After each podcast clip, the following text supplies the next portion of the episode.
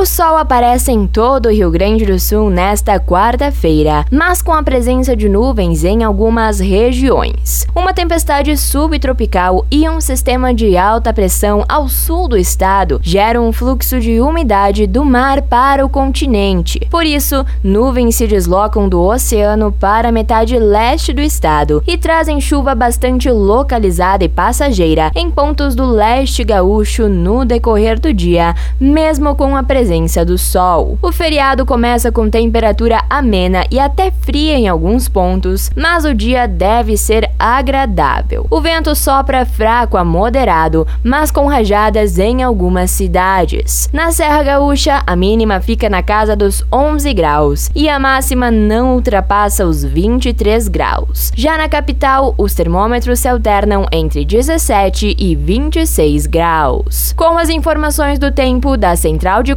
Conteúdo do Grupo RS com Fernanda Tomás.